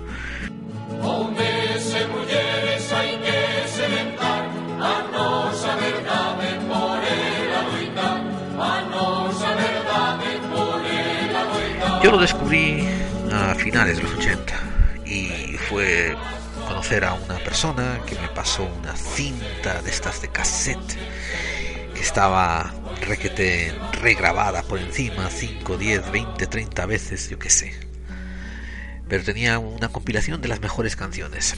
Y me acuerdo que cuando esta persona, muy querida para mí, ponía esta canción titulada Brazos para Shitura se quedaba con los ojos trasfijados en algún punto en el horizonte por la ventana. Y eventualmente me contaba la historia porque esto le ocurría cada dos por tres. Eventualmente me llegó a decir que, que casi, no sé, una gran parte de los pueblos gallegos quedaron desiertos entre los años 50 y 60, algunos incluso en los años 80, debido a la gran inmigración del hambre de posguerra aldeas enteras abandonadas, a veces quedaban solamente los más viejos, a veces quedaba alguna mujer con algún niño, y esas imágenes de los perros callejeros vagabundeando por las viejas empinadas calles de piedra, vetustas, antiguas, siempre húmedas por ser Galicia. Y poco a poco, al igual que la gente se había ido, esas casas se iban descascarando, derrumbando, cayendo bajo su propio peso de los años. Y fue en aquellas tierras, particularmente en las Rías Bajas, aunque me encantan toda Galicia, pero particularmente en las Rías Bajas, donde me contaron la leyenda de Breogán, donde fui capaz de, de ver petroglifos antiquísimos, símbolos grabados en la piedra, que estaban en mitad de un monte, a la vera de un camino, y donde yo pude empezar a apreciar que en aquella tierra todavía se conservaba enmascarado de un pseudo catolicismo un antiquísimo respeto a unas tradiciones ancestrales. Ahí tenéis gente como Shendra, como Maquiniña, como Quique, y seguro que alguno más que también se me olvida, pero gente fabulosa, gente maravillosa, gente que marca pauta. Se os saluda, se os saluda con el corazón en la mano.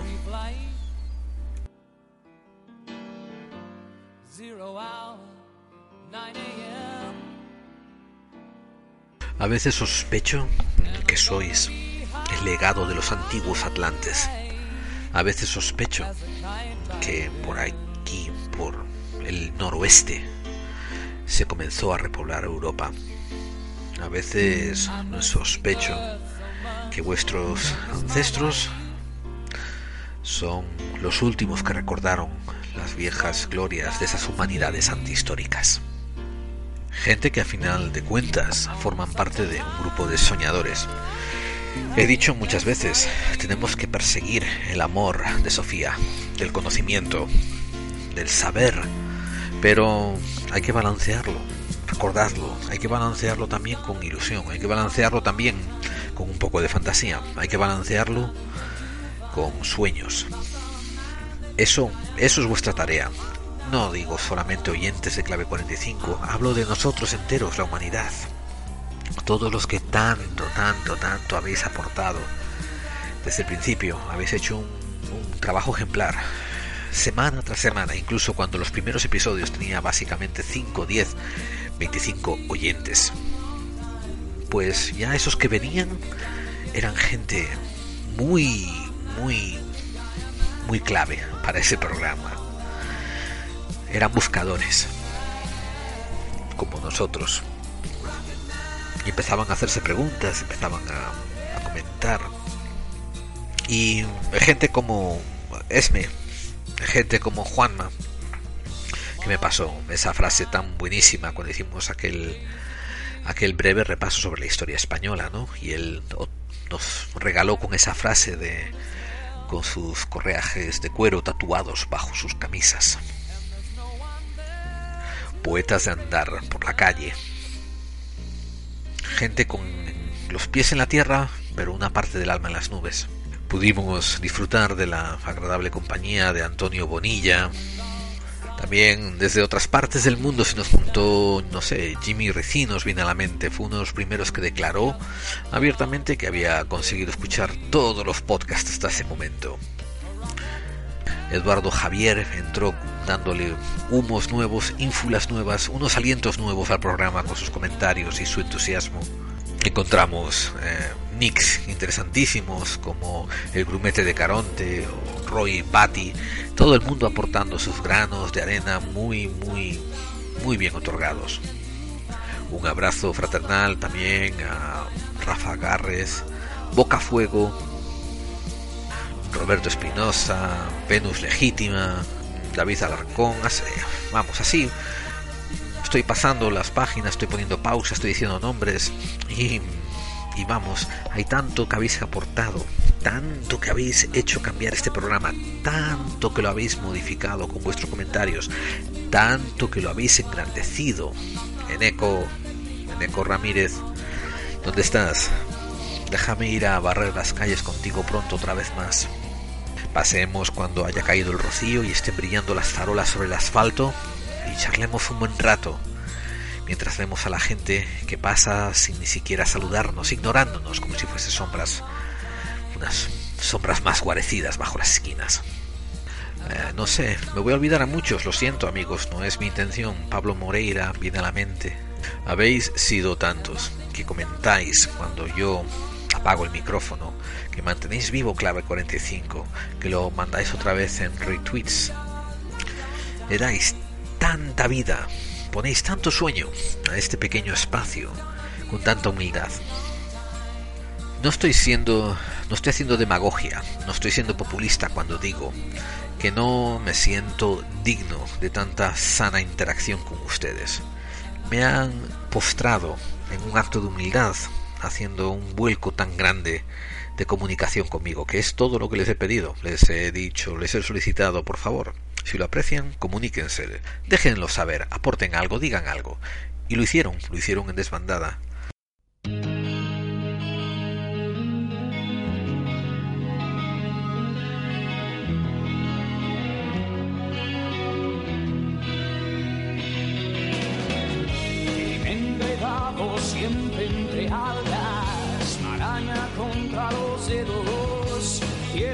Tengan en cuenta amigos que esto no es un programa de radio. Por tanto, yo les voy a dar, les voy a hacer un compromiso interesante. Como dije antes, ustedes respondieron siempre bien a la sinceridad. Yo me comprometo a que en la siguiente temporada va a haber muchísimo, muchísimo, muchísima espontaneidad. Va a haber también menos edición. Me voy a voy a mantenerme, voy a practicar lo que predico y voy a ser más fiel al contenido que a las formas. Eso desde luego no quiere decir que empiece a balbucear como, un mentecato, ¿no? En las ondas y que cuando meta alguna agazapada pues me corrija. Pero dejarles saber que esto no es un programa de radio. Y aquí en Evox, sí, es todo audición, pero hay una inmensa separación entre programas buenísimos y de muchísima audiencia, porque además salen en una radio y después tienen un equipo técnico detrás, tienen un, equipo de, de, sonido buenísimo. Y esto, esto es un podcast. Recuerden, esto es un podcast, esto va a seguir siendo un podcast. Y es un tipo, un tipo que un día dijo, yo creo que hay más gente que quiere saber las mismas cosas que yo quiero saber. Ese tipo dijo, yo creo que hay más personas que se sienten un poco como yo, que tienen ganas de remover esto un poco como yo, que quieren juntarse y buscar las cosas como yo. Como un laberinto de incertidumbre, esquivas la pesadilla y sobrevolar el cansancio y en un instante entierra otra vez. Ahí está la respuesta, ahí están las descargas, ahí están los comentarios. Entonces me voy a comprometer a eso, a hablar un poco más sincero, sin tanto miramiento a las formas, sin tanto mezcla, sin tanta música, sin tanto formato radial. Y les voy a ofrecer, me voy a comprometer a ofrecerles un poco más de, genuinidad, de autenticidad. De sentarme y dejarles saber lo que he descubierto, de dónde lo descubrí, pero a la vez también decirles lo que he pensado, lo que me ocurrió, por dónde vino, por dónde fue, qué hay detrás de aquel momento donde alcancé aquel conocimiento. Y ojo amigos, eh, espero que haya mucha gente que igual no le guste tanto ese formato, prefieran una cosa más radial, prefieran una introducción, una música, un resumen y después unas noticias y después un monográfico y después los correos de los oyentes. Pero no, les advierto, es muy probable de que rompa ese formato porque eso es lo que se trata con clave 45 siempre. Innovación, cambio, prueba, experimentación. Y ojo, nunca, nunca solamente por experimentar, nunca solamente por cambiar, sino por mejorar. Por mejorar, por, por encontrar alternativas distintas, por encontrar sistemas de comunicación mejores. Y una cosa que espero que se hayan dado cuenta, crear comunidad, dar respaldo, hacerte saber que si tú lo piensas, hay más gente como tú que también lo piensa. Quizás sea hora de que nos unamos y nos apoyemos. Ojo, no estaremos siempre de acuerdo con avanzar por los mismos caminos al mismo paso, pero quizás podamos ofrecer un frente unido hacia un enemigo común.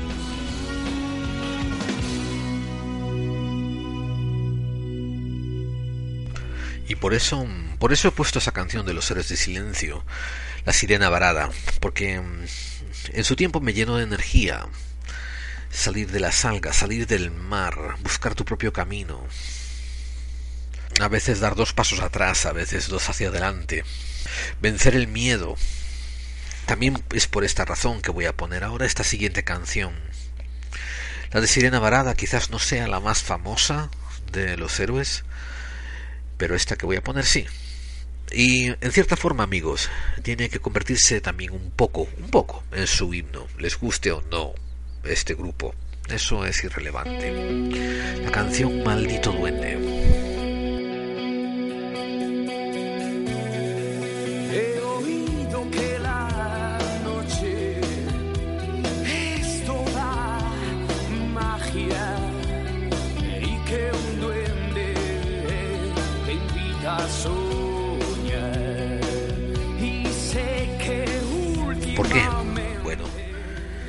Porque efectivamente, no siempre los duendes son buenos, no siempre los duendes son malos, no siempre los daimones están a tu favor, no siempre están en tu contra.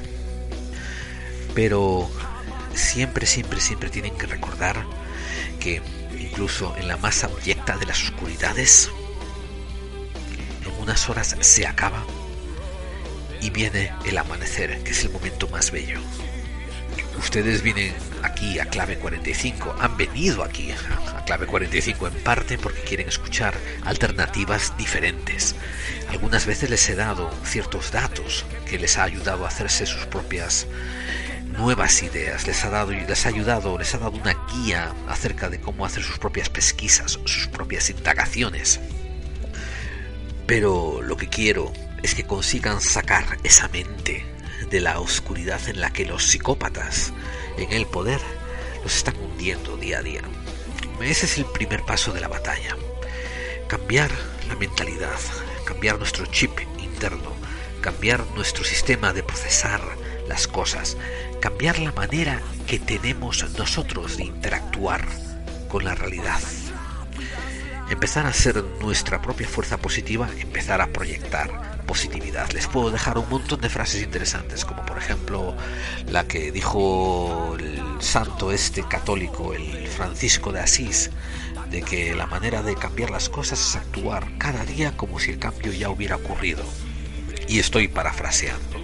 Pero es cierto de que ustedes vinieron aquí queriendo encontrar un poco de esperanza y entre grupos, entre comunidades de ustedes las han encontrado. Y esta vez quiero hablar, me quiero dirigir a toda la gente negativa que en los muros de Evox, en el muro de Facebook, en correos electrónicos, en Twitter, encuentran siempre el lado oscuro, el lado nefasto, el lado negativo, el lado pesimista. Ellos ya te han convencido a ti de que tú mismo te derrotes ellos quiero decir, los psicópatas en el poder, los que han poco a poco, a poco a poco montado todo este aparataje, todo este tinglado, los que te han hecho cambiar el lenguaje para autoagredirte, los que te han hecho tergiversarlo para no entender más las realidades, una realidad ya confusa de por sí, pero aún así, aún con estas tergiversaciones, no sabes a quién reclamar responsabilidad. Tú, tú que te crees a veces un realista y estás siendo un pesimista, déjame que te haga recapacitar por un segundo. A lo mejor ya has tirado la toalla. A lo mejor ya has aceptado que ellos te hayan vencido. Pero si te queda un resquicio de alma humana en ti, levántate. Levántate. Levántate una vez más levántate de una vez por todas y quédate en pie, porque también lo dijo otro, otra figura famosa, más vale morir de pie que vivir arrodillados. Aplícatelo, no se trata de demagogia, no se trata de frases bonitas, se trata de que vayas escuchando las cosas que te sirvan y las hagas tuyas. Esto no es tu amigo Gerald que te está diciendo esto. Yo, yo quizás soy el eco, soy quizás la última voz que le queda a esa conciencia interior que tú has adormecido, has permitido que te la anestesie. Di no más. Acuéstate hoy a dormir y piensa en lo que has escuchado, date cuenta que esto que has emprendido es una larga vida. A lo mejor van a ser 20 años, a lo mejor van a ser 60, a lo mejor vas a vivir 100. Pero esa vida, ¿cómo la quieres vivir? ¿Cómo la quieres vivir? ¿Como te la dictan otros? ¿Quieres llegar al momento en que tus amigos y tus allegados te cierren los ojos para que te vayas en el barco de Caronte? y tú, en ese último momento que todo te pasa como un flash, tengas nada más que arrepentimientos por todo lo que no has hecho? No, Levan, vete a la cama cuando apagues la radio, acuéstate, date un respiro profundo y repite para ti. esta es una maratón, no es un sprint. Esto es una carrera larga de fondo. Que voy a llegar al final. Cada día que pase, voy a tener más conocimientos. Cada día que pase, me voy a acostar habiendo hecho algo por ser mejor persona. Cada día que pase, voy a acostarme sabiendo que hice algo para ayudar a otra persona fuese mejor persona. Voy a ser una fuerza para el cambio. No voy a ser un peón más de los psicópatas en el poder que quieren que hagas el trabajo sucio por ellos, que quieren que con tu derrotismo convenzas a otros de que ya estáis perdidos. Así pues, la próxima temporada, cuando nos volvamos a reencontrar, hablaremos de muchos temas y os voy a decir aquí un pequeño anticipo. Voy a regalar unos temas que podemos tratar. Continuaremos hablando, por ejemplo, de los ovnis y su reflejo en la Biblia. Hablaremos de la importancia de la alquimia y el mensaje que hay detrás. Empezaremos a indagar sobre qué hay detrás de las apariciones marianas como las de Fátima. Comentaremos sobre sociedades secretas, los jesuitas, los, los del Opus Dei. Hablaremos de figuras específicas de los PEPs, de los psicópatas en el poder, como por ejemplo Cecil Rhodes, por ejemplo, o los Rockefeller. Continuaremos explorando, por ejemplo, la relación que hay entre daimones y los ángeles. Hablaremos de los demiurgos. Os hablaré también de economía y investigaremos juntos qué hay detrás de, de, de, la economía que motivó a la Segunda Guerra Mundial. Hablaremos de los buscadores de la Atlántida y hablaremos también de contactados. Habrá, ovnis, por ejemplo, los ovnis sobre Nueva York o la, la batalla de Los Ángeles.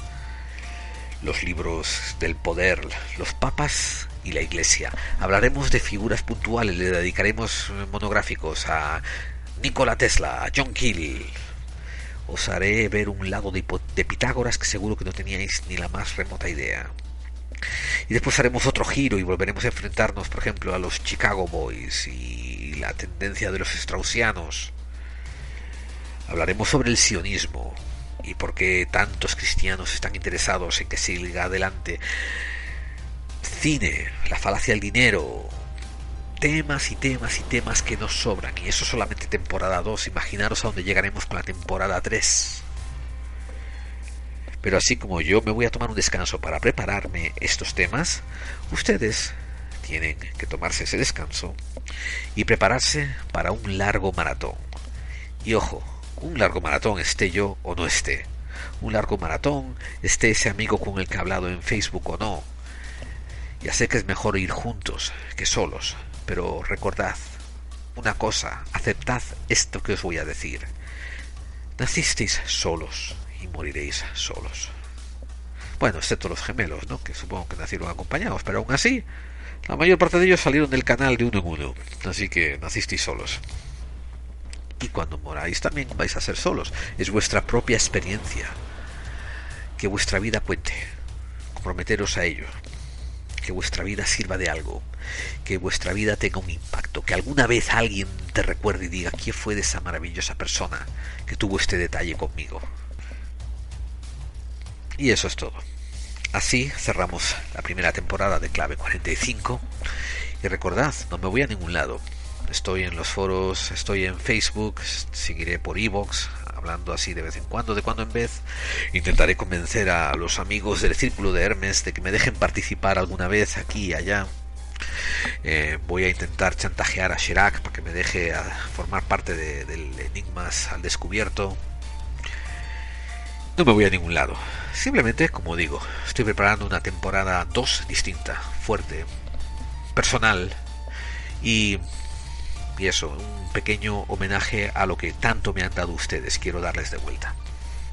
Así que amigos, eso es todo por ahora. Vamos a cerrar clave 45 como lo hemos hecho tantas veces. Solamente por respeto a esta pequeña tradición. Y por respeto a ustedes, para darles algo un poco dentro de lo común. El la famosa música de cierre que es Undaunted. Muchas gracias por todo, todo lo que me han dado. Y eso, nos vemos en unos meses. Hasta bien pronto.